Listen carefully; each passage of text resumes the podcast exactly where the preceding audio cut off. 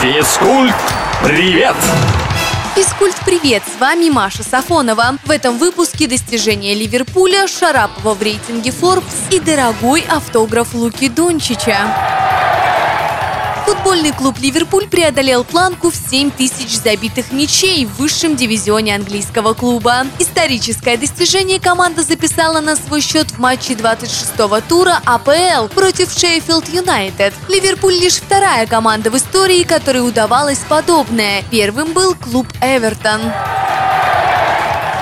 Мария Шарапова попала в первый список женщин self-made отечественного подразделения Forbes. В двадцатке успешных россиянок, которые сделали себя сами, пятикратная победительница турниров «Большого шлема» расположилась на десятой строчке. Состояние Шараповой оценивается экспертами Forbes в 200 миллионов долларов. В рублях это почти 15 миллиардов.